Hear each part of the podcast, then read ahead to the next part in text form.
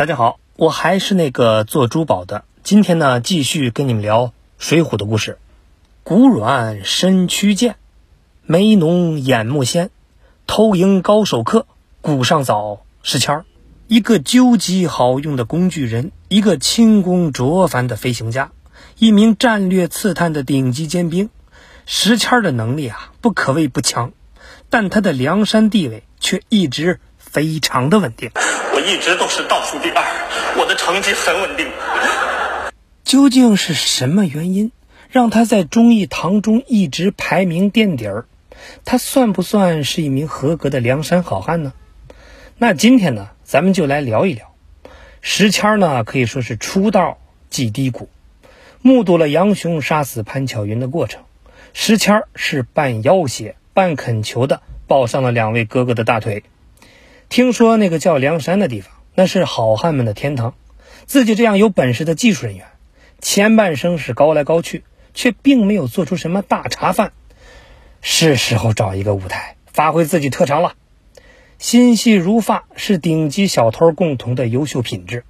有了这样的法宝，才能在一照面的时候就知道对方是不是有钱人，大概率会把钱放在哪个兜里等等诸多细节问题。高情商和眼力劲儿也是小偷的基本素质。在祝家庄吃饭的时候，石谦敏锐地察觉到两位哥哥没有肉吃的烦恼。作为一名称职的小偷，他第一时间把魔爪伸向了那只美丽的萨拉热窝鸡。没想到是好心酿成了大祸，因为这只鸡发生了第一次水浒宇宙的大战，梁山的第一次下山借粮战役由此拉开了序幕。石谦儿被五花大绑，看着祝家庄人磨刀霍霍，他原本以为自己要死在这儿，胸中已经燃起了小宇宙：生不能当梁山人，我死也要当梁山鬼。可是做梦也没想到，梁山军团真的出动了。传说中的及时雨宋公明哥哥，居然真的为了自己，带着那些超级英雄们下山了。那一夜。祝家庄外那是喊杀声震天，囚车里的石谦是热泪盈眶。一想到这些人是为了自己在拼杀，他就感动得浑身发抖。他想起了江湖上听到的传说：英雄上山都充满了神圣的仪式感，他们都会桀骜不驯地说一句：“你要杀就杀。”然后呢，宋大哥就一把扯下自己的外套，披在了英雄的肩头，深情款款地说：“这是怎么说的呢？”我爱你还爱不过来呢，英雄瞬间泪目，俩人是紧紧相拥。这套流程不知道被多少人传了多少遍，那是一个英雄独享的荣耀时刻。跟随着几位新来的哥哥，石谦终于也上了梁山。见到宋大哥，虽然比他想象中的还要黑，但这丝毫不影响石谦的崇敬之情。他在等待着那一刻的到来。只见宋大哥紧紧握住孙俪的手，说：“兄弟啊，来的太及时了，没说的，登州梁山是一家。”又见宋大哥是更紧的抓住了扈三娘的手，说：“妹子，全家死光不可怕，有哥在，梁山就是你的家。”所有新上山的好汉都得到了大哥的亲切问候，唯独石谦儿是被晾在了一边，仿佛就是一团不合时宜的空气。可是自己分明听到大哥瞥了自己一眼以后，跟军师是低头而语，那句话好像就是：“这种他妈的胆子，总有一天用得着的。”上山前发生的事儿，石谦是后来才知道的。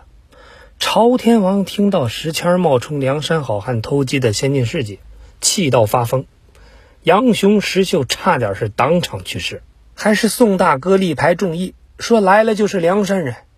虽然心里感激宋大哥，但眼下梁山还是朝天王画事，这里边肯定是有什么误会。石谦准备当面跟朝天王是表表忠心。其实他一直很崇拜以朝天王为首的生辰纲七武士。想当年，黄泥刚上，青天白日，兵不血刃的就把十万贯金银珠宝拿下，这是什么样的神仙操作呀？但是当他向朝天王表示自己钦佩之情，夸他们是道圣附体、神偷在世的时候，却被当众呵斥，差点呢被几个兄弟给暴打。晁盖愤怒地说：“好汉取不义之财的事儿，能叫偷吗？你给我先把好汉这个概念搞懂，深入领会一下梁山精神，再来和我说话。”石谦慌了，掏出了据听，他不懂，他也真的不敢问。为什么自己平时偷十贯钱就是小偷，他们偷十万贯就是好汉呢？为了成为一个真正的好汉，石谦儿开始了梁山精神的学习。他找李逵，讨好似的问：“奎爷，你有什么爱好吗？”黑丝是边磨斧子边问他：“你杀过几百人？”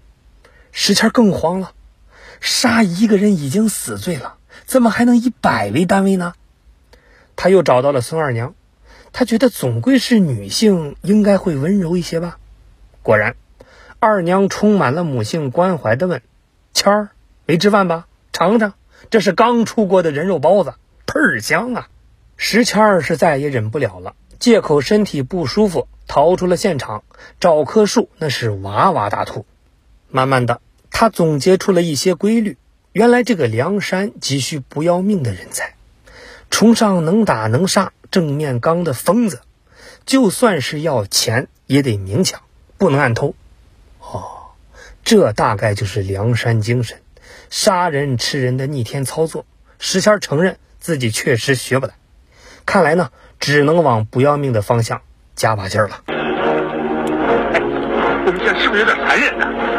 不是，不是，到这儿，我问你们一句啊，对，听节目的戴眼镜的那个，你觉得在梁山不杀人的强盗有前途吗？石谦上梁山了，盗贼是不喜欢玩命的，因为石谦的师傅就告诫过他，偷东西拼的是技术，不是流血。可是自己的想法和企业文化发生了冲突，不改变只能被淘汰呀。身为一名上进的盗贼。石谦决定，我得转型。